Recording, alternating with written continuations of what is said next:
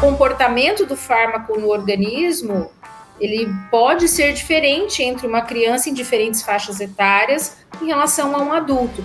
Então a gente acaba utilizando um modelo matemático que explica uma condição adulta para extrapolar e prever o que aconteceria, por exemplo, na exposição plasmática daquele medicamento, se eu estiver trabalhando com crianças, ou com grávidas, ou com idosos, ou com é, faixas etárias, ou com condições de população. É, aí nós estamos falando de indivíduos saudáveis, mas que sejam diferentes do padrão, né, da população tradicional, é, homem adulto, saudável, etc., que é onde a gente faz o estudo do medicamento. No episódio de hoje, conversamos com duas profissionais excepcionais a respeito de farmacometria. Uma é mestre e doutora e professora com mais de 20 anos de atuação no mercado. A outra, ela é especialista em regulação e vigilância sanitária da Anvisa, com atuação em grupos de trabalho internacional. Ficou curioso? Então se liga só, tá começando mais um episódio do nosso ChromaCast. Este episódio é o resultado de uma parceria entre a Matrix LCMS, a Apex Science e a CMS Científica.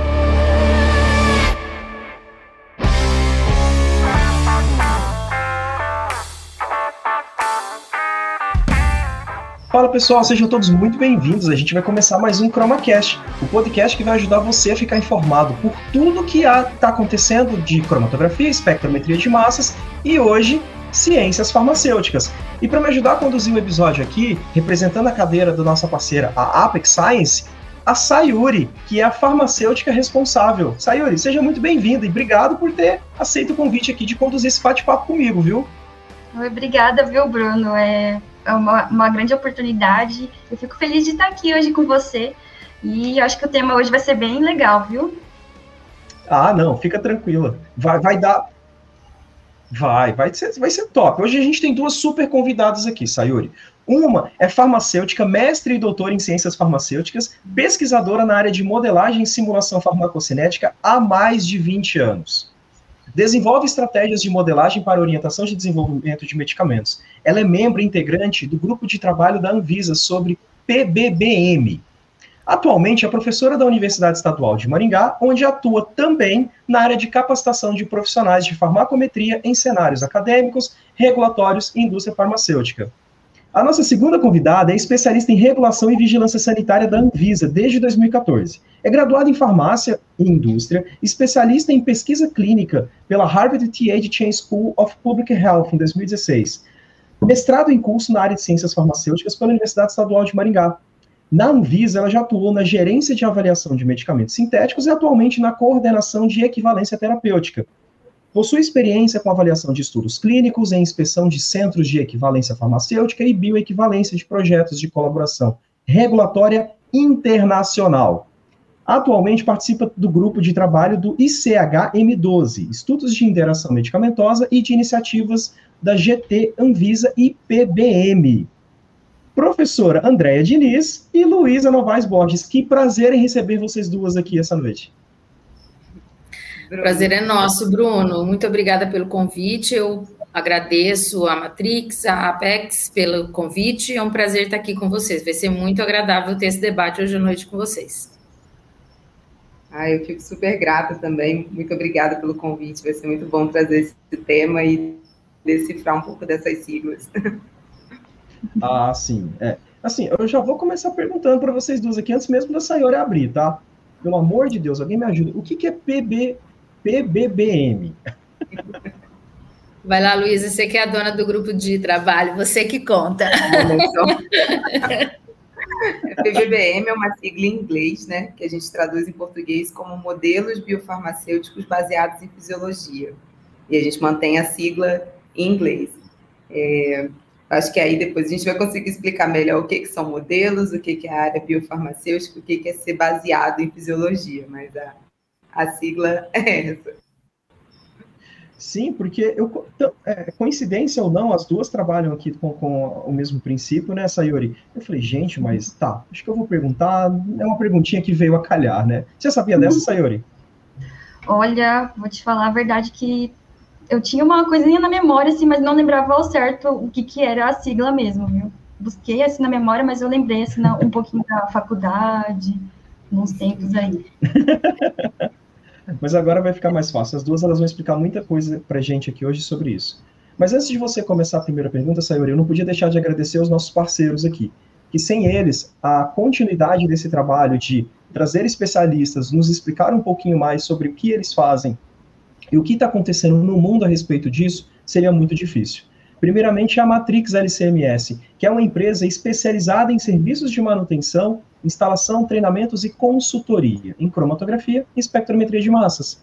Ela atua como distribuidora de consumíveis da Waters e produtos para laboratório. Tá? Uh, a nossa empresa ela fica sediada em Maringá, mas nós temos o nosso website que atende o Brasil inteiro. Então, matrixlcms.com.br. Temos também a Apex Science, tá? É uma empresa que possui profissionais com expertise em desenvolvimento de métodos de controle de qualidade nas áreas de cromatografia líquida, cromatografia gasosa, espectrometria de massas, química orgânica e oferece uma ampla variedade de serviços analíticos para diversas aplicações, tais como indústria farmacêutica, veterinária, química, alimentícia, cosmética e várias outras. Ficou em dúvida? Quer um orçamento? apexscience.com.br. Temos a CMS Científica, que é uma empresa com mais de 20 anos de atuação no mercado e tem como objetivo facilitar o acesso a produtos, alimentando e mantendo a cadeia de fornecimento sempre ativa.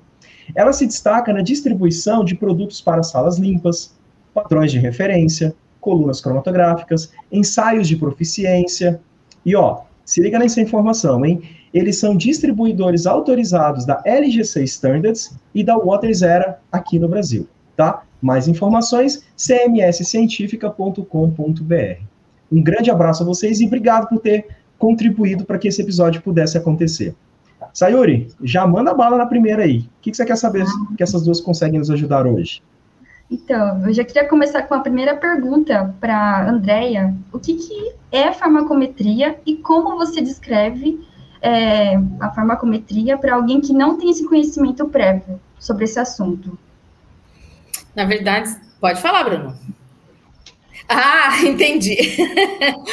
Na verdade, farmacometria. Eu entendi. Agora eu entendi o dedinho. É que é professor, né? Professores vê um dedinho. Né? Dedinho levantado. É o vício do ofício. Bom, a farmacometria, ela é uma, uma área da ciência, né? Uma ciência que a gente diz que é uma ciência nova, tá? Porque a, ela hoje é formada pela, pela junção de uma série de, de áreas de conhecimento. Então, a gente tem, compondo a farmacometria, os conhecimentos relacionados à farmacologia, conhecimentos da área de estatística, conhecimentos da área matemática, da área computacional, fisiologia e uma série de conhecimentos na área biológica e de saúde no geral. Então, a ideia do que é farmacometria são técnicas, diferentes técnicas envolvendo, eu vou usar esse termo entre aspas, né, uma metria, uma medida que você busca fazer na área farmacêutica. E elas são diversas. Então, é, o, o mais conhecido, né, o que a gente mais conhece no nosso cotidiano, são as análises relacionadas à área de farmacocinética e predições que a farmacocinética traz para a gente. Então, essa é uma for é um tipo de análise que se faz dentro da farmacometria. Então, a farmacometria, por conceito, ela acaba trazendo o, modelos matemáticos para explicar comportamentos de fármacos de diferente, em, em diferentes cenários e diferentes situações. Existem algumas divergências, assim, de nomenclatura, porque, como eu disse, é uma ciência nova, né? É, dentro da farmacometria, também é incorporado o que se conhece de medidas e modelos de predição, por exemplo, de evoluções de doença. Aí onde tem o contraponto, né? Porque algumas pessoas dizem que isso não é farmacometria, isso é uma outra área da ciência que se chama QSP, Quantitative System Pharmacology.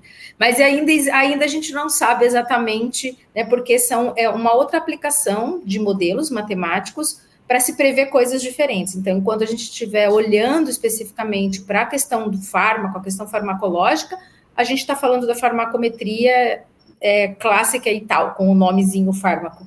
Quando a gente está trabalhando com os modelos matemáticos que são capazes de trazer para a gente ideias de previsão de comportamento de doença, evolução de doença, é, aonde a gente consegue agregar conhecimentos biológicos e fisiológicos de uma forma matemática para permitir previsões, a gente está falando também de farmacometria para alguns autores e de QSP para outros autores. Mas a ideia central seria modelos matemáticos que descrevem um comportamento. Eu acho que a gente pode dizer dessa maneira. É isso, Luísa? Que que você, como é que você complementa é, isso? é bastante difícil, né? Trazer uma definição ou uma frase. É, eu gosto, uma vez eu vi num texto assim, né? A farmacometria seria a, a busca por tentar descrever a farmacologia com precisão, né? Então, mas para isso você precisa realmente para a farmacologia ser a interação do fármaco com o organismo vivo, você precisa descrever essas relações, trazendo todos esses mecanismos biológicos, fisiológicos, patológicos, né? Os processos de doença, físico-químicos e da descrição da formulação também. Então, você precisa translacionar vários conhecimentos para poder entender como que essa relação acontece de um modo mais quantitativo, né, da metria. Eu, eu acho que seria por aí. Para eu que entendo muito pouco, quase nada, eu consegui entender, mas uma coisa me deixou muito interessado foi a questão de modelos matemáticos. É, quando a gente é recém-entrado em cursos universitários, a gente escuta algumas vezes, ah, vim fazer farmácia porque eu gosto da área de biológicas e químicas e não é. me dou muito bem com, com matemática. E agora a professora já vem assim, ó, pau, é modelo matemático, gente, é previsão, é cálculo em cima de resultado, em cima de dados. Já gostei dessa abordagem já, já traz, uh, ah, uh, ah, para quem curte um pouquinho mais a área de exatas, já traz essa, essa clareza, esse conforto, digamos assim. E, e assim, mas agora pensando na abordagem de desenvolvimento de novos medicamentos, eu acredito que a Luísa consegue nos ajudar. Como que a farmacometria consegue contribuir no âmbito de desenvolvimento de novos medicamentos, Luísa? Ah, perfeito. De várias formas, Bruno. A farmacometria ela pode ser usada ao longo do ciclo de vida de medicamentos que a gente chama, né? Então, desde a descoberta até o desenvolvimento, registro e pós-registro. Tanto que a gente usa, é, é usado uma sigla né, em inglês, MID3, para descrever né, o desenvolvimento, a descoberta e o desenvolvimento de medicamentos informados por, por modelos, né? Então, a farmacometria, ela passa por todas as fases. É, uma vez eu ouvi, eu achei que ficou bem ilustrativo para mim, é, de uma representante de uma indústria que usa bastante a farmacometria, escrevendo que ela pode ser vista como uma estatística, assim, você não, não avalia um conjunto de dados numéricos sem aplicar alguma técnica estatística. E a tendência, né, a realidade em alguns cenários, a tendência futura é que você não faça um desenvolvimento de medicamentos sem usar a farmacometria, seja para suportar o desenvolvimento inicial ou você avaliar um conjunto de dados que você já tem para poder é, realizar novos estudos. Então, ela passa, ela informa todo o processo com diversas aplicações. Você pode descrever o comportamento com base em estudos que você já tem, você pode tentar entender o que seriam cenários que você normalmente não consegue estudar em estudos, então populações especiais, idosas, grávidas, por exemplo, e você pode tentar com a modelagem e a simulação prever situa outras situações hipotéticas que você não pôde estudar. Isso tem um valor enorme, como eu disse, desde a descoberta até os pós-registros de um medicamento. Nossa. É, essa questão de prever situações que não estavam, que não foram previsíveis anteriormente, é muito comum? Ou é, é mais aquela assim, pode acontecer, mas acontece de vez em quando, raramente? Não é assim uma previsão de bola de cristal, né? Sim, sim, é uma, uma previsão ou uma extrapolação que a gente fala para cenários é, específicos, né? Você construir um modelo e validou um modelo para um cenário específico, você pode fazer certas extrapolações ou predições para para campos que estão dentro dessa validação. Não pode ser para uma bola de cristal para cenários muito hipotéticos, mas ela é parte dessa, Né? A gente fala em modelagem e simulação. Então, a simulação ajuda nessa, nessa predição, mas não podem ser cenários totalmente descobertos pelo que você modelou. Mais ou menos isso, André. Você tem uma direção, né, digamos assim, e dentro dessa direção ela pode ter alguma previsibilidade ali. Legal. Isso. Eu acho que um bom exemplo, é, Bruno, que a gente, que eu até uso esse, essa figura, né, de, de linguagem dentro uhum. das aulas que a gente dá, é a modelagem, por exemplo, que, você, que a gente faz quando a gente está fazendo um desenvolvimento e validação de uma metodologia analítica. Então, a gente Legal. faz o quê? Você pega um conjunto de dados e você faz uhum. uma, um modelo. Que modelo é esse? É um modelo linear, uma equação de reta. Né? Então, para você conseguir desenvolver. Então, aquilo é um modelo matemático que explica um conjunto de dados reto, uhum. né? linear. Quando você vai para outras condições, você vai ter a mesma coisa. Você vai ter um modelo matemático que explica um perfil de dissolução de um comprimido, um comportamento de absorção, eliminação, distribuição, eliminação de um fármaco do uhum. organismo. Então, você tem modelos que explicam, explicam um perfil gráfico. Né? A partir do momento que você tem um gráfico, você tem uma, uma função matemática que é capaz de explicar aquilo. Então, quando você é, aonde você vai fazer certas predições. Assim, historicamente, uma das primeiras aplicações, né, uma das aplicações mais conhecidas que a gente tem de extrapolações de modelos farmacocinéticos, por exemplo, é, baseados em fisiologia, que é uma abordagem de ferramenta farmacocinética, é, desculpa, da farmacometria, é, foi para estudar possíveis é, riscos ou comportamento farmacocinético em crianças. Porque nos estudos clínicos, por uma questão ética, bioética, né, a gente não vai fazer estudos em crianças, estudos de interação medicamentosa em criança, porque as crianças têm é, toda a maquinaria enzimática das crianças ainda não está madura, né? Então, o comportamento do fármaco no organismo ele pode ser diferente entre uma criança em diferentes faixas etárias em relação a um adulto. Então, a gente acaba utilizando um modelo matemático que explica uma condição adulta para extrapolar e prever o que aconteceria, por exemplo, na exposição plasmática daquele medicamento, se eu estiver trabalhando com crianças, ou com grávidas, ou com idosos, ou com é, faixas etárias, ou com condições de população é, aí nós estamos falando de indivíduos saudáveis, mas que sejam diferentes do padrão, né, da população tradicional, é, homem adulto, saudável, etc., que é onde a gente faz o estudo do medicamento. Ou ainda quando a gente tem doenças agregadas. Né? Então, o que, que muda no comportamento é, de um fármaco, por exemplo, farmacocinético, eu estou dizendo, né? O que, que muda no, na exposição daquele fármaco se o indivíduo tem uma cardiopatia? Será que muda o comportamento? O fato dele ter o coração mais enfraquecido, não trabalhar da maneira com que deveria? Como é que aquele, aquilo pode atrapalhar ou modificar a distribuição daquele medicamento no organismo? Sim, não, né? Então, é, a ideia surgiu dessa, dessas perspectivas de extrapolação, para que a gente pudesse é, prever cenários sem que nós necessariamente tenhamos que expor as pessoas a essas condições.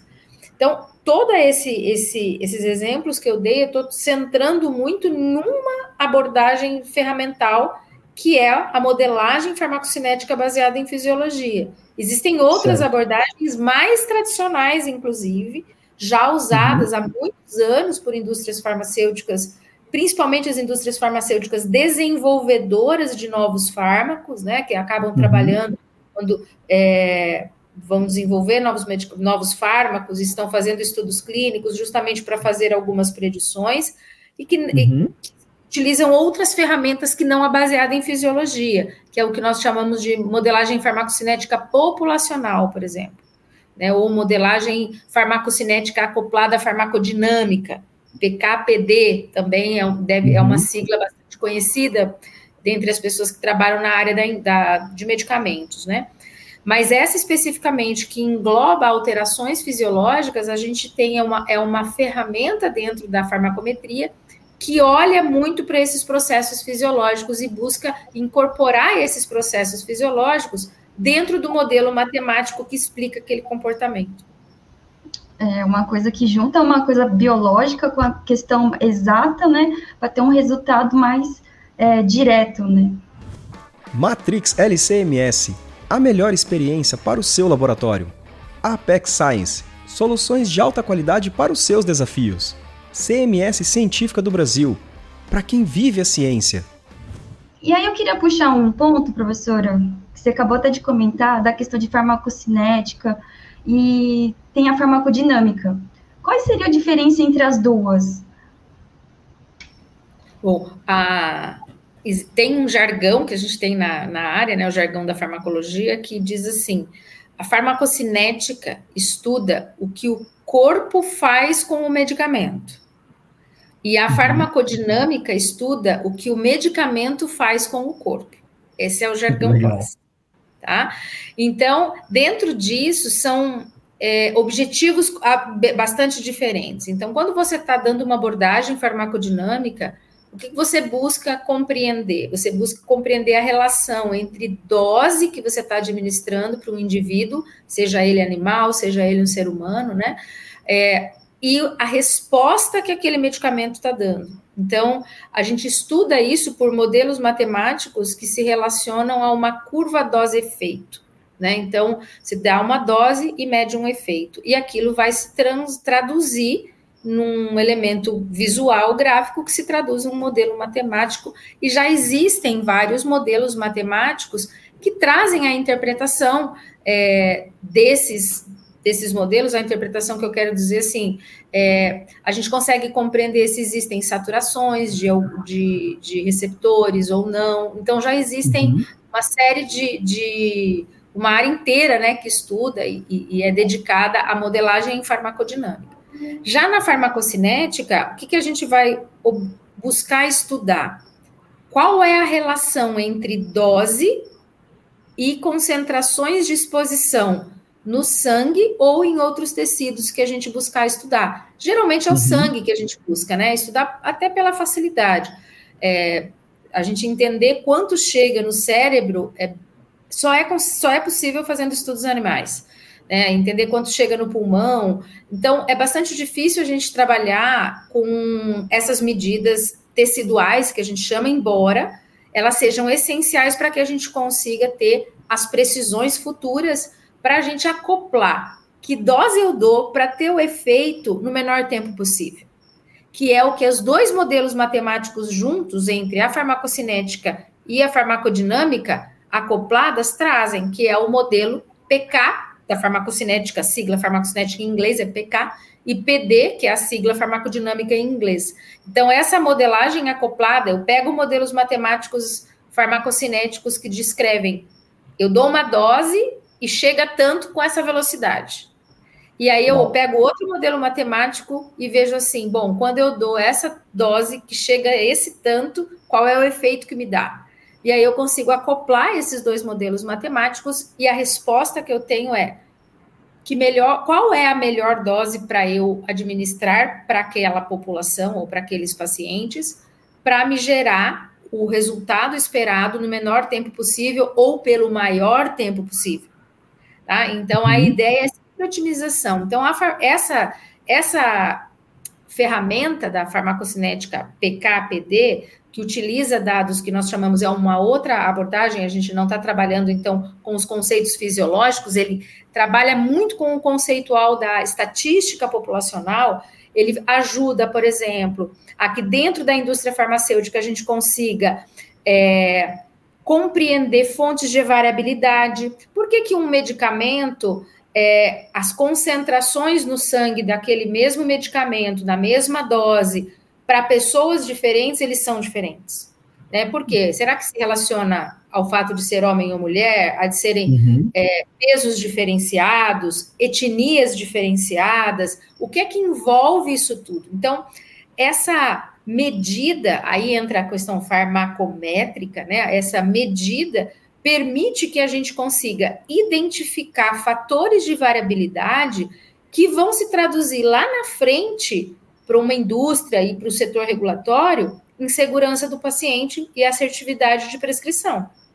Então, quando a gente utiliza esse conjunto de dados e modela esse conjunto de dados, a ideia da modelagem é tirar o máximo possível informações de um conjunto de dados que permita que a gente consiga, então, é, sempre estar tá com o paciente no centro da nossa, do nosso racional. Então, sempre visando a segurança do paciente. E aí, com, por segurança do paciente, a gente está uhum. pensando em minimizar né, o risco de to intoxicações ou to é, toxicidades e também é, otimizar a eficácia de, de, um determinado tratamento.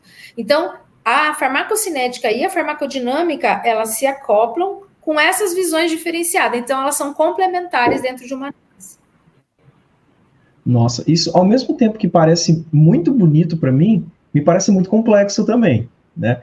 Você falou de abordagens mais tradicionais e abordagens mais inovadoras. Eu até queria perguntar para a Luísa do, do, aspecto regulatório, né? Como que as legislações estão acompanhando ou quais são as principais le, legi, legis, oh meu Deus, regulamentações relacionadas à farmacometria, tanto no âmbito nacional quanto no âmbito internacional, Lu? Obrigada, Bruna, pela pergunta. Bem interessante, né? Como esse é um campo científico que a gente falou lá do início, que né, não é necessariamente novo, assim, mas ele é sempre emergente, é uhum. difícil uhum. Para as regulamentações descrevê-los em muitos detalhes para não limitar.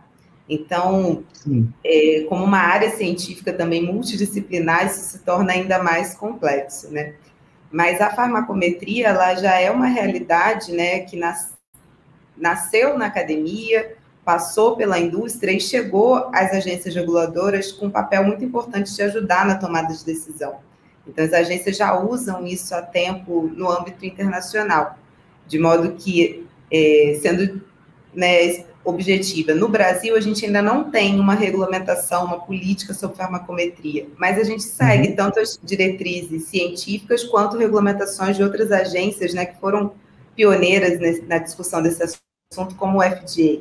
Só para ilustrar como o tema não é tão novo assim, embora seja sempre de muitos avanços, o grupo do FDA que começou a discutir farmacometria dentro da agência de 91.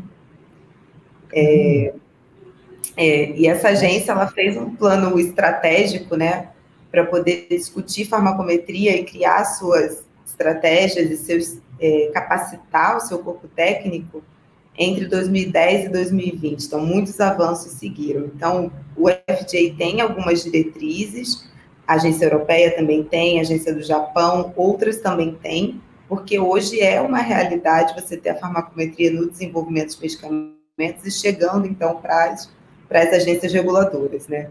Então, tanto é que o tema chegou no ICH, que é a maior conferência internacional de harmonização de requerimentos é, para registro de medicamentos. Então, para discutir o papel da modelagem, da farmacometria, que é feita pela indústria e que suporta tomadas de decisão regulatória, deveria suportar. Uhum. É, então, a gente não, não pode não ter uma resolução atual no Brasil, mas a gente vem tentando buscar acompanhar o movimento internacional e as discussões desse tema.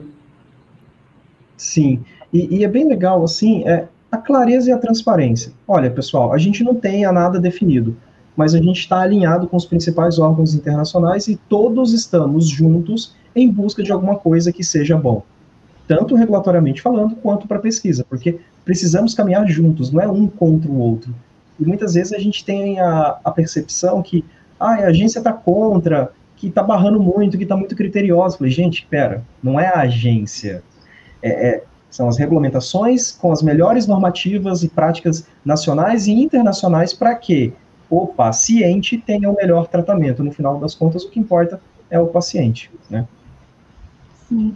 Aí eu já queria puxar um gancho dessa questão da, da agência regulatória. E qual que é o papel da agência em questão dos estudos de farmacometria durante o processo de aprovação de medicamentos? E se tem alguns desafios relacionados a essa questão na, na parte de submissão dos novos medicamentos? Como está essa, essa parte? Ah, ótimo. Eu acho que é justamente né, o papel da, da, agência vai muito do ponto que o Bruno frisou. A gente tem que olhar o final para o paciente. Então, a agência ela tem que fazer as perguntas regulatórias que façam sentido para a gente conseguir aprovar medicamentos que tenham eficácia, segurança e qualidade para o paciente. Isso significa que muitas vezes a, a agência ela não tem que disciplinar a metodologia específica que você vai usar para responder uma pergunta. Mas ela tem que fazer as perguntas. É claro que à medida que algumas metodologias são mais usadas e, e, e são muito aplicadas no âmbito regulatório, nascem diretrizes, nascem guias, mas às vezes esse conhecimento ainda nasce no campo científico e não regulatório, não, né? Porque a gente tem que ter um cuidado de regular e não engessar é, possibilidades técnicas ou avanços científicos. Então, eu vejo é, o papel da, da, agência sendo mais de, de, ter regulamentações que não bloqueiem avanços científicos ou uso de metodologias que sejam inovadoras, como as metodologias de farmacometria. E aí, à medida que existir uma harmonização internacional e que uma agência consiga é, publicar né, e nacionalizar, ela pode ter diretrizes mais específicas do que ela espera daquela daquela ferramenta, mas isso não é o primeiro passo, ou nem o passo, muitas vezes, limitante para o uso da ferramenta. Sim. E, e Andréia, falando da parte de desenvolvimento de medicamentos agora, quais são os principais desafios que, é, que são enfrentados quando, ao se utilizar a farmacometria para desenvolver novos fármacos? Igual você citou que as principais indústrias que utilizam são as desenvolvedoras de moléculas inovadoras, né? E quais, assim, é, é, com a sua experiência, o seu ponto de vista, são os principais desafios que eles encontram hoje para fazer esses desenvolvimentos? Bruno, eu vou fazer um recorte assim para exemplificar a aplicação de algumas ferramentas farmacométricas em dois momentos.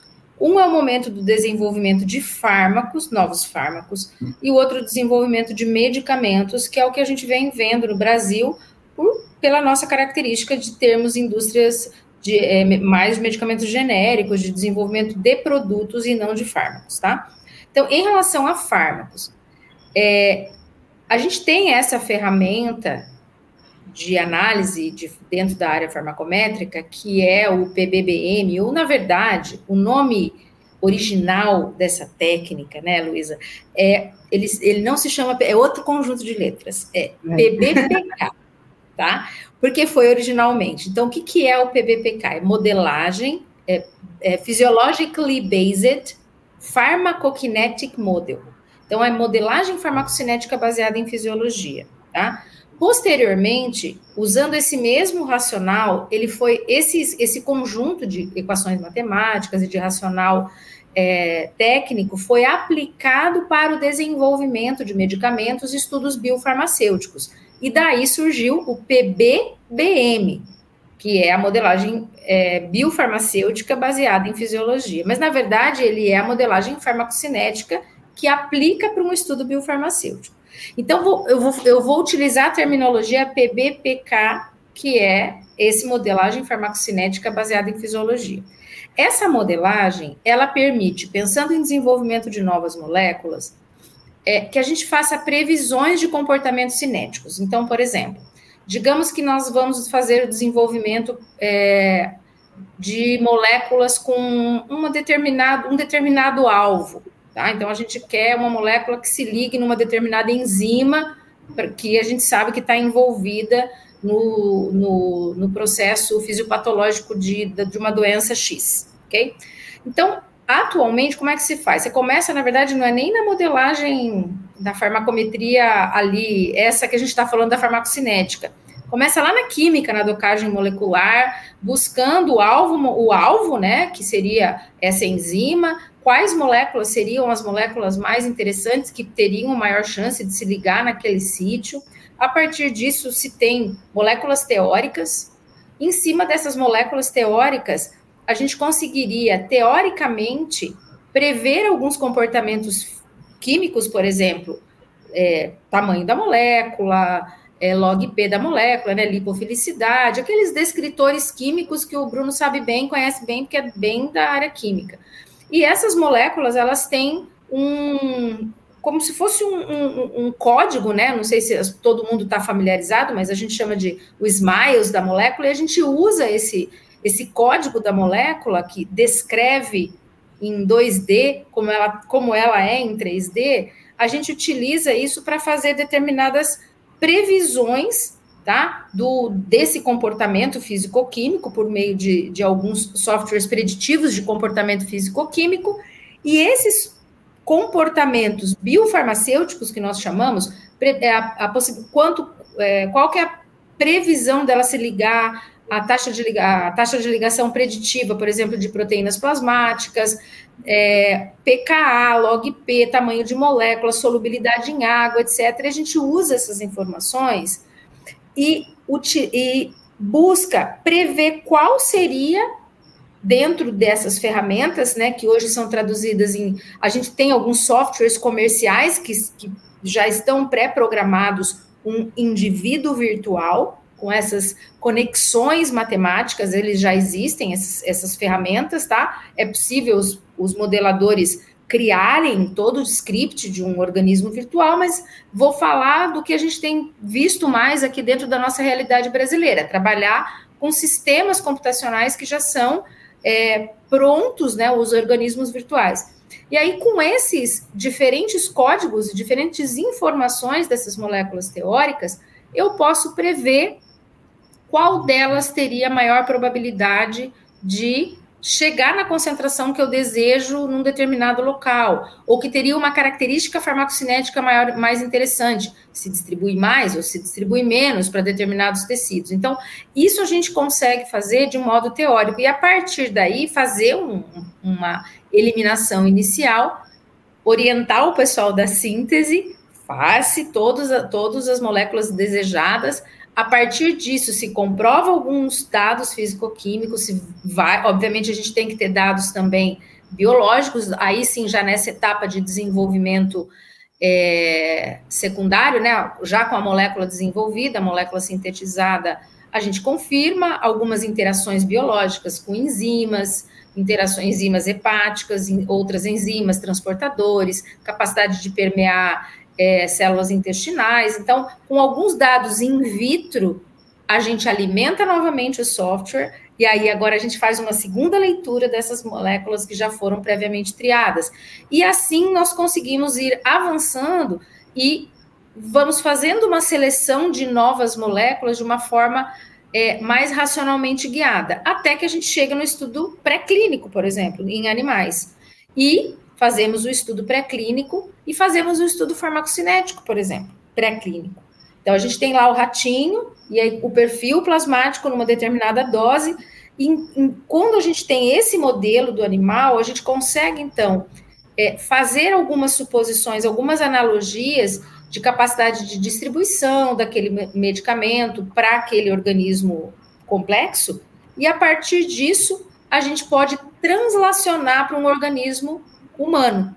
Então, pensando no, na, no desenvolvimento de novos fármacos, ele pode orientar dessa maneira. Quando a gente vai para medicamentos, a gente precisa de informações, porque aí a gente não está falando de fármacos que não se conhecem os produtos, a gente já precisa dessas informações, porque eles já são fármacos, por serem fármacos, a gente já está aí sendo comercializado, tá?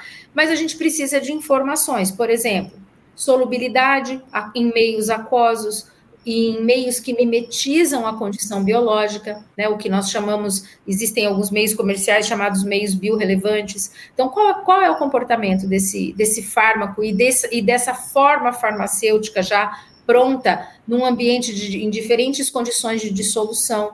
Qual é a capacidade de permeação que esse, esse fármaco tem é, em relação à parede intestinal? Nós já temos essas normativas, inclusive, definidas, né? Esses estudos de permeabilidade que permitem a classificação biofarmacêutica em classe 1, 2, 3 e 4, é, nós precisamos saber a solubilidade e a permeabilidade desses fármacos. Então, eu acho que os nós que nós temos hoje, assim, as, as nossas maiores dificuldades hoje, pensando em desenvolvimento agora de medicamentos, dentro uhum. do âmbito do medicamento genérico, da indústria nacional, que é o grosso, são justamente é, o acesso a esses dados in vitro. E também uma certa necessidade de agregar essa cultura dentro das empresas, dentro das indústrias farmacêuticas, em ter dados in vitro nesse, nesse momento prévio ali, no início do processo do desenvolvimento daquele produto. Então, esse, muitos desses dados, eles não estão disponíveis na literatura porque a indústria que fez aquele produto, a, a indústria do medicamento referência, não disponibiliza isso, passa, é parte do segredo industrial. Mas a empresa que vai desenvolver um genérico daquele produto, ela precisa de certas informações para que ela tenha segurança aplicar essa ferramenta na totalidade da sua potência. Então, eu acho que os maiores é, gargalos que nós temos hoje para trabalhar com a ferramenta é, no desenvolvimento de novos medicamentos é justamente a obtenção fidedigna de dados in vitro que possam suportar essas análises, né, esses dados biofarmacêuticos para que eles sejam incorporados no modelo. Uau! E a obtenção desses dados de dados in vitro, eles são basicamente fornecidos por essas grandes empresas que fazem o desenvolvimento de moléculas. Seria isso? As principais big pharmas? Elas que alimentam com essas informações? Ou são as universidades? Então, Bruno, Bruno, não me provoca. então, na verdade, quem tem, quando você fala em, em IFAs, né? Quando a gente está falando dos IFAs, né? É, esses produtos já estão caracterizados pela empresa que inicialmente patenteou, só que muitas dessas informações não são informações públicas. São é, sigilosas. Só que são informações que, se você quer realmente explorar ao máximo a capacidade daquele modelo com uma maior né, segurança de informação, a empresa precisa, ou o aplicador, não vou dizer empresa, porque a gente faz isso na universidade, né, também. Então, quem está uhum. utilizando, quem está desenvolvendo aquela, aquele modelo, precisaria gerar alguns dados in vitro. O que a gente sente, eu, aí eu falo como academia, né, a gente sente aí já uma, uma, uma grande tendência de aproximação de empresas com o âmbito da academia, é, eu acho que a gente vem, vem tendo essa, essa convergência, que fora do país a gente vê o tempo todo, né? Então, fora do país, o processo de busca e de estudo, ele, ele é tripartite, né? Ele é, é parte da agência regulatória, da academia e da própria empresa.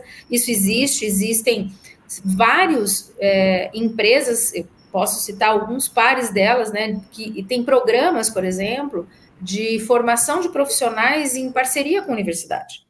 Então, a indústria dá uma bolsa de estudo, financia um projeto junto com uma universidade, buscando capacitar aquele profissional, gerar dados para ela mesma. E esse, a gente ainda está numa movimentação tímida nesse sentido. O que nós, na universidade, poderíamos, ao meu ver, contribuir de uma forma muito mais é, intensa, numa quantidade muito mais é, significativa para as próprias indústrias farmacêuticas que tivessem interesse. Mas hoje faz o estudo quem tem o recurso financeiro para fazer. Ixi, agora você tocou num ponto que é duro. É, ter recurso financeiro para fazer. Né? Sayuri. É. É, eu queria puxar esse ponto que a professora até comentou da questão da, da parceria, de ter aquela consulta com outros pontos, né? É, queria fazer pergunta para a Luísa. É, como que funciona essa colaboração entre a agência regulatória e as universidades em relação ao avanço da farmacometria? A gente conta com a academia como um grande parceiro para discussão de temas técnicos e também capacitação de pessoas dentro da agência, né? Como a farmacometria ela junta diversas áreas do conhecimento e diversas áreas científicas que podem estar sendo tratadas isoladas na academia, como ciências básicas, a gente tem dificuldade de ter pessoal na, na agência ou também na indústria com a formação em todo esse campo de conhecimento. Então, a gente trazer essa parceria pela academia é, para discutir conceitos, metodologias, potencialidades de aplicação é muito importante, né? É, trazer diversos especialistas em áreas que integram toda, toda essa multidisciplinariedade que compõe a farmacometria, né? Como a gente falou lá no início, vai desde a farmacocinética, a dinâmica, um conhecimento de fisiopatologia, conhecimento de físico-química, de química analítica, de análise computacional, estatística. Então, juntar tudo isso para um objetivo específico, uma pergunta específica, é, requer muitas vezes muitas pessoas, né? A maioria das vezes requer essa colaboração. Sim. E, Luísa, você que participa desses grupos do grupo internacional aqui da própria Anvisa com outros órgãos também, está em contato com outros países e outros órgãos regulatórios. A professora Andréia até citou que em outros países essa, esse ambiente colaborativo ele é mais ativo, universidade, agência e, e empresa privada, né, setor privado. Quais são as boas práticas que você vê que já são executadas lá fora de comunicação, de, de enfim, de colaboração ativa entre eles, que você acredita que pode ser mais desenvolvido aqui no Brasil? Quem tem que puxar a frente? Alguém tem que tomar iniciativa? O que, que precisa acontecer para que esse tripé seja cada vez mais fortalecido? Ah, eu acho que cabe iniciativas de todos os atores. Não sei se tem um que seria principal, né? Eu acho que é, uhum. vai ser um encontro de iniciativas, mas assim, por exemplo, outras ag as agências devem focar em fazer as perguntas regulatórias que façam sentido para garantir medicamentos seguros, eficazes de qualidade para o medicamento. E aí, é, as técnicas que vão ser usadas para responder essas perguntas podem ser várias. E aí, de repente, uma pergunta, é, você precisa estudar técnicas que, que estão dentro do conhecimento específico da indústria ou dentro do conhecimento específico da academia e precisa haver essa, essa colaboração para o objetivo comum do desenvolvimento. Então, agências é, fornecem, podem fornecer fomentos é, financeiros mesmo para que certas pesquisas sejam desenvolvidas na academia ou a própria indústria que tem uma, uma, uma, uma problemática com um produto específico pode fazer essa parceria e essa colaboração com a academia a fim de atender uma demanda regulatória.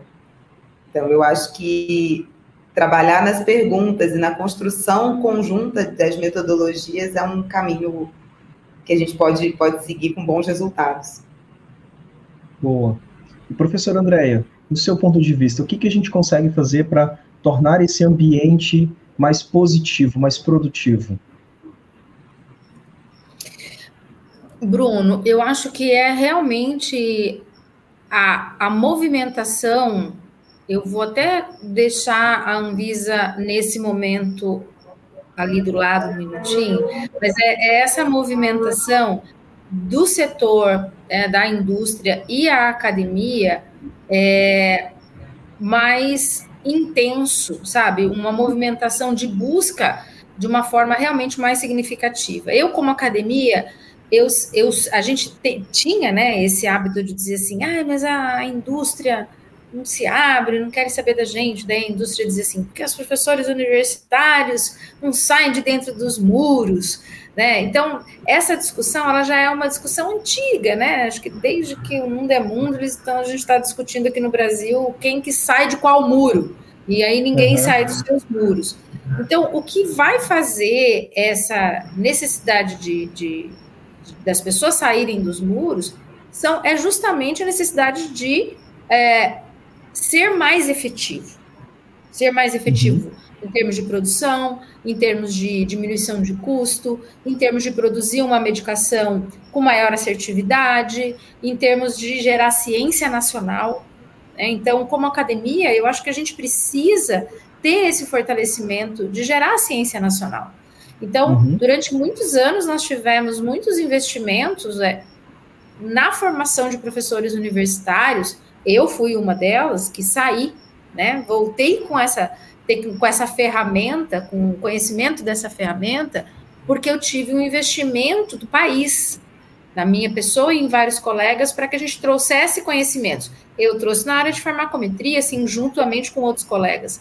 E, e os conhecimentos e essas ferramentas estão aqui, elas já existem no país. E nós precisamos da vazão. Eu, preciso, eu formo alunos nessa área, e esses alunos estão prontos para colaborarem uhum. com as empresas. Então, eu acho que se nós tivéssemos um, é, primeiro, a gente na academia, fazendo uma autocrítica, compreender um pouco mais a linguagem e o racional de como a, in, a indústria trabalha. E uhum. as pessoas da indústria também buscarem, além de um, de um resultado imediatista, uma construção de conhecimento que não é só o resultado imediato de um registro ou do desenvolvimento produtivo, mas é fazer com que o próprio conhecimento gerado dentro daquela empresa se torne produto importante daquela empresa. Né? Uhum. O que a gente não vê hoje, a gente vê é, ainda é, é, é, pouco valorizado, são poucas as empresas ainda no Brasil que têm essa valorização no desenvolvimento do conhecimento adquirido como um produto válido dentro da própria empresa. Então, eu uhum. acho que nós precisamos dessas duas movimentações. Nós, dentro da academia, precisamos entender um pouco mais essa linguagem de como se trabalha no mercado, e o mercado também precisa ter essa valorização da construção da ciência nacional como algo caro para ele. Porque uhum. nós já estamos aqui, o conhecimento nacional já existe. Como é que nós vamos fazer para isso dar frutos maiores do que as, somente as nossas, os nossos alunos que estão aqui, e muitos deles, Bruno, indo embora. Ah, Depois de ter um mestrado, de um doutorado, indo embora porque não encontra um ambiente de favorável. É, exatamente para permanecer e, no país. Né? E aqui, antes da Sayuri fazer a próxima pergunta, tem até uma observação. Não é crítica, mas é um, um ponto de vista de quem está por fora, tá? Uh, eu vejo que muito, professora Andréia e até Sayuri, isso acontece também por causa do sistema ao qual nós estamos submetidos. Bom, é uma observação, tá? É, hoje os professores eles recebem mais verbas à medida que eles são mais produtivos e uhum. eles são mais eles são medidos pela produtividade e pela quantidade de artigos publicados, não necessariamente pelo peso do artigo o qual eles publicaram. Então, faça aqui uma observação que é, esse ganho de verba para que você consiga conduzir a sua pesquisa, ele se dá devido à quantidade de artigos publicados. Então, maquinizou-se é, esse sistema de produção de artigos de uma maneira que não sei se é o mais adequado. É, Entende o ponto que eu quero chegar? Mesmo, né? Talvez assim, aquela pesquisa de ponta de alto impacto, ela tenha talvez sido deixada de lado em alguns momentos, para que se priorizasse a obtenção de verbas por meio de produção de quantidade de artigos. Não é uma crítica, é uma observação. É, um, é como o nosso sistema funciona estão pegando o regulamento, colocando debaixo do braço e vamos jogar o jogo. Essas são as regras, então são as regras com as quais eu vou jogar. E muito disso, às vezes, fica difícil fazer uma, talvez uma parceria com uma indústria privada, porque a indústria, algumas vezes ela fala, olha, a gente vai produzir essa pesquisa, mas segura esse artigo, você não pode publicar. Eu estou financiando a tua pesquisa, segura. Eu preciso obter um lucro, obter o um meu retorno. Mas o professor pensa, poxa, mas se eu não produzir artigo, eu deixo de ser ranqueado e eu deixo de receber verbas. Mas, é, mas talvez Bruno, o sistema não seja favorável. Não, não mas sei. eu acho que a gente tem, a gente está vendo uma mudança nesse comportamento. Eu concordo com você, isso existe ainda, mas a gente já vê uma tendência das próprias agências que é, vamos botar que pontuam a agência, que é a gente dentro da academia, a gente já vê essa migração. Então, hoje a gente tem uma valorização de desenvolvimento é, de produto, não só o produto sendo artigo, né? Mas um produto sendo um produto técnico, tecnológico, produto cultural. Então, a gente vê também já esse movimento sendo um movimento importante. E aí, assim, a gente também vê é, essas mesmas problemáticas existem fora do Brasil. Aí, assim, como é que eles fazem, né? O professor que está fazendo a parceria com a indústria, como é que ele faz isso? Porque existe esse acordo, olha, isso é publicável? É. Então a gente publica junto, aí publica professor, indústria e etc. Isso a gente não pode publicar, porque isso aqui é segredo. Então, isso a uhum. gente não vai publicar agora, isso não vai publicar nunca. Então, existe né, esse acordo. É, é possível ser feito, né? Então, a gente uhum. começou, a gente teve, eu tive uma. A primeira experiência que eu tive em trabalhar em parceria meramente acadêmica com uma empresa faz alguns anos, foi muito interessante. E eu vou dizer para você que depois dessa experiência de de, de, trabalhar com uma problemática de uma empresa junto com um aluno de mestrado para desenvolver uma dissertação de mestrado, traz um prazer para a gente como professor, né? Tão bacana, porque você está realizando um, uma análise que vai trazer uma resolução prática para pessoas, empresa, etc. Nesse caso específico, até não foi nada sigiloso. A empresa disse: a gente quer saber essa informação e pode publicar tudo, a gente só quer saber a informação. Então, foi até uma situação muito bacana, assim.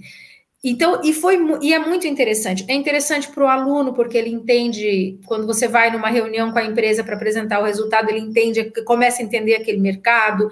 É interessante para a gente, para entender que tipo de dúvida existe no mercado. Eu não sei o que eu tenho que pesquisar para o mercado, porque eu não sei qual é a dúvida do mercado. Ninguém conta para nós qual uhum. é a uhum. dúvida. Né? Então, é. essa, essa, esse processo a gente tem visto que tem mudado, as, próprias, as próprias medidas de produtividade estão mudando gradativamente, a gente está longe ainda do ideal, mas a gente ainda já, já vê essa mudança. Agora, precisa ver, eu acho, uma aceleração na nas parcerias. As parcerias acadêmicas em relação, e a, a, a privada. Isso em vários níveis, tá, uhum. Bruno? É desde da área de desenvolvimento de, de métodos analíticos, passando por desenvolvimento de técnicas é, in vitro, análise em vivo, geral. Tá? Então, a gente tem hoje expertise nas, dentro das academias para trabalhar dentro de uma totalidade do que as indústrias necessitam. E também sob demanda. Uhum. Né? Então, também sob demanda. Existe, existe alguma necessidade da empresa que não, o mercado nacional hoje não está suprindo? Ah, existe. Será que a gente não conseguiria conversar e fomentar isso dentro de uma universidade que já tem pessoal pronto para atender a gente? Poderia. Uhum. Foi como a, começou a, os estudos de bioequivalência lá atrás, lá nos primórdios dos tempos. A academia trabalhou muito em parceria né, com, com a agência regulatória, uhum. porque não existia esse corpo. Hoje nós temos uhum. profissionais na área, né? Mas naquela época não tinha. Eu acho muito legal nesse né, ponto que a Andrea trouxe, de que a academia muitas vezes não sabe qual é o problema das indústrias, e também muitas vezes ninguém sabe quais são os problemas dos reguladores. E eu acho que quando você me perguntou, né, é, o que que os, fora, o que, que eles fazem diferente, eu acho que muitas vezes os reguladores transformam suas problemáticas em problemas de pesquisa, que podem ser uhum. estudados dentro da academia ou serem respondidos, né? Porque o regulador ele tem acesso a diferentes dados de diferentes empresas. Então, às vezes ele vê diferentes abordagens sendo usadas para uma mesma pergunta. E aí ele pode trazer isso como uma pergunta regulatória que possa ser estudada e possam ser comparadas abordagens e trazer um, um ganho de conhecimento para todos os atores e um, um resultado de pesquisa que tem uma aplicação prática, que chegue no mercado. Então, isso Sim. eu acho muito interessante, trazer as problemáticas regulatórias como ciência, né? como ciência regulatória passível de ser estudada na academia é, e em parcerias. Esse era o ponto maravilhoso que eu adorava em receber as exigências, porque era desafiador tecnicamente falando. Nos desafiava muito. O problema é que era 120 dias para responder. e às vezes a gente não tem 120 dias, meu Deus, é o padrão que não chega, é a coluna que é isso, é aquilo, aquilo, aquilo. Mas tecnicamente falando, deixando esses 120 dias de ladinho aqui, botando a caixinha do lado, era sensacional, porque vinham perguntas que, nossa, eu não tinha pensado nessa abordagem. E agora, para eu justificar isso que ele está querendo, eu preciso estudar um pouquinho mais, preciso me aprofundar aqui, preciso aprender um pouquinho daquilo outro, e fazia sentido no final de tudo. Era desafiador, era algumas vezes estressante no sentido de provocar, provo nos provocava muito, mas a gente crescia tanto. Nossa, tem, por esse lado eu tenho um pouco de saudades das exigências, porque exatamente isso que você falou, Lu, é verdade. Eles, eles enxergam a mesma situação por diferentes pontos de vista. E a pergunta, às vezes, ela vinha com três, quatro frases, ou três, quatro linhas, perdão, e te fazia refletir, você tinha que fazer reunião interdisciplinar com diferentes setores, e traçar estratégia, e executar. Falei, gente, olha o quanto uma pergunta de três linhas está fazendo a gente trabalhar, sabe? Então as perguntas estão vindo cada vez mais inteligentes também. Eu acho essa abordagem sensacional. Parabéns, viu? Para toda a agência, mas especificamente aqui para você também, Lu. Obrigada, bacana.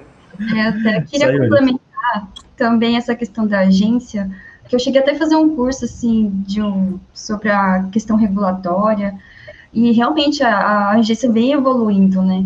No começo, a, a, questão de registro de medicamentos era muito diferente, era só mandar a bula, era um negócio totalmente outra coisa.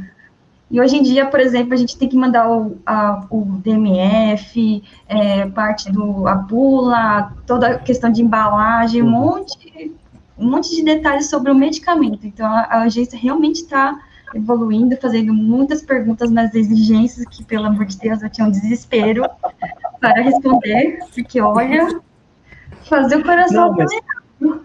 Mas é legal que até nesse ponto também, Sayuri, Lu e Andréia, não sei, Andréia, sua experiência com recebimento de exigências, tranquilo? Bom, eu não sou da, da indústria, né? Eu não tenho exigência da Anvisa, eu tenho essa vantagem. São desafiadoras, tá? Se tirasse esse prazo de 120 dias, ficava é, muito eu bom. Vi, eu, eu, acho, eu, acho muito, eu acho muito interessante isso, porque o que se faz quando você tem né, essa, essa essa exigência que vocês chamam de exigência, eu descobri que exigência era uma pergunta a ser respondida muito recentemente. Né? Quando eu escutava as pessoas falando de exigência, eu falei, nossa, o que será que a Anvisa está exigindo da, da empresa? Né? A, gente a gente é academia, né? Sim, então, sim. Eu, eu acho muito interessante quando vem essas, essas dúvidas, né, esses questionamentos, que justamente isso que você disse, que movimenta, faz essa movimentação da busca científica. Se as pessoas tiverem o coração aberto para que para aprender ao invés de simplesmente de ficar indignado com aquilo, né? Ah, eu tenho que responder, eu achei 120 dias, tá? Mas buscar esse conhecimento. E em algumas situações não vão, não vai ser possível fazer em 120 dias. Né? Em, em outras condições, talvez seja. Se esse conhecimento já for um conhecimento existente, é só uma questão de levantamento, talvez isso seja possível. Se é um conhecimento novo que tem que ser gerado, talvez não seja possível. E, e até a gente compreender que determinados pontos eu desconheço porque a ciência desconhece. E eu preciso gerar. Né? Então, é isso que eu digo, assim, a, a própria empresa que recebe conseguir ter essa dimensão como contribuidora da ciência é muito interessante. Mas, uhum. infelizmente, eu acho que as pessoas recebem ainda a exigência sempre de uma forma bastante. Meu Deus, o empecilho para eu conseguir. Negativa. É, e assim. Negativa. Claro, uhum. é, é, a gente também, né? Vamos botar assim: a nossa exigência dentro da academia é quando a gente recebe um, um a, a, a, resposta de um artigo que a gente submeteu, cheio de observações do, do revisor, né? Porque isso, é. porque aquilo, porque aquilo, porque aquilo, aí a gente tem que responder, é a nossa exigência, né? A gente fica indignado com aquele. Mas muitas vezes você fala, nossa, o cara super tem razão nisso que ele está falando. Nossa, que é. como é que eu não pensei num negócio desse? E faz a gente crescer. Né? Então, dentro uhum. da academia, a nossa exigência costumeira, cotidiana, são as, são as revisões que a gente recebe dos papers que a gente submete. E dentro da, da, da das indústrias, a gente tem as, as é, exigências da Anvisa, né? E todos são a mesma coisa. Um outro Sim. olhar sobre o que você está dizendo que é aquilo. É só isso só. Então, a minha experiência com relação a isso, acho que é isso. Não, sensacional, muito boa. Fez um ótimo paralelo, viu, Andréia? Para mim foi perfeita a sua colocação. E se vocês duas pudessem encerrar esse, essa gravação, esse episódio, esse nosso bate-papo hoje, com uma mensagem para quem está nos ouvindo aqui. Mensagem de coração, mensagem aberta. Lu, o que, que você falaria para a galera que está nos ouvindo aqui hoje? Ah, eu acho que é buscar as colaborações, né? Eu, eu vejo, por exemplo, é, o regulador, às vezes, ele tem uma posição muito privilegiada, que ele tem acesso à informação de diferentes uhum. empresas, e daí que nasce, muitas vezes, né? Muitas vezes o regulador não faz a própria pesquisa, mas ele vê as estratégias de diferentes empresas e, e vai buscar harmonizar isso para responder uma mesma pergunta mas ele também às vezes tem uma posição muito difícil é, pela, pela, pela responsabilidade que ele tem, pela simetria que ele tem de conhecimento entre quem revisa e quem gera o dado, né? Que é a, uhum. a indústria ou a academia. Então, as colaborações permitem essa partilha de conhecimento. Eu acho que se elas forem bem desenhadas, todos os setores podem ganhar. Então, eu acho que para trazer inovação para o mercado nacional, é, é preciso trabalhar mais, fomentar mais colaborações. Eu acho que essa é a mensagem. Legal. Andréia, se você pudesse deixar uma mensagem aqui para a galera. Bom, acho que o, a mensagem que eu gostaria de dizer é que, embora todo esse racional farmacométrico, de farmacometria que a gente tem discutido, ele, ele seja de fato complexo, ele não só parece complexo, ele é complexo, mas é tu, todas, to, todas as áreas da ciência são complexas, até que a gente começa a lidar com elas. Então, eu falo que a gente gosta daquilo que a gente entende. Então, a gente, quando a gente começa a entender conceitos e conteúdos da área de farmacometria, a gente passa a gostar daquilo e aquilo começa a fazer sentido. E a implantação de ferramentas dessa área dentro das indústrias farmacêuticas com diferentes finalidades, bem como na academia, pensando a academia como ente formador das pessoas que vão para o mercado de trabalho, né? É, os conteúdos de farmacometria eles são inevitáveis. Então, para que as pessoas se abram mais, elas busquem mais isso. Hoje, é, não existe inovação sem esforço. Ah, uhum. Dentro da área de farmacometria, então, no Brasil, é sim uma área de inovação, né? Porque são conhecimentos que nós estamos incorporando mais recentemente. É, e existe a necessidade desse esforço, do esforço das pessoas que compõem as empresas, das pessoas que estão dentro da, das universidades, em colegiados de curso, em construção de programas de pós-graduação, no, no, ambiente formador, e do profissional, do profissional que quer se é, servir ao mercado, servir ao país, né, ao Brasil, dentro da sua localização de trabalho, de uma forma de melhor qualidade. Então, não é a, a farmacometria, ela não é algo para pessoas geniais, ela é algo para as pessoas que querem realmente se dedicar à, área.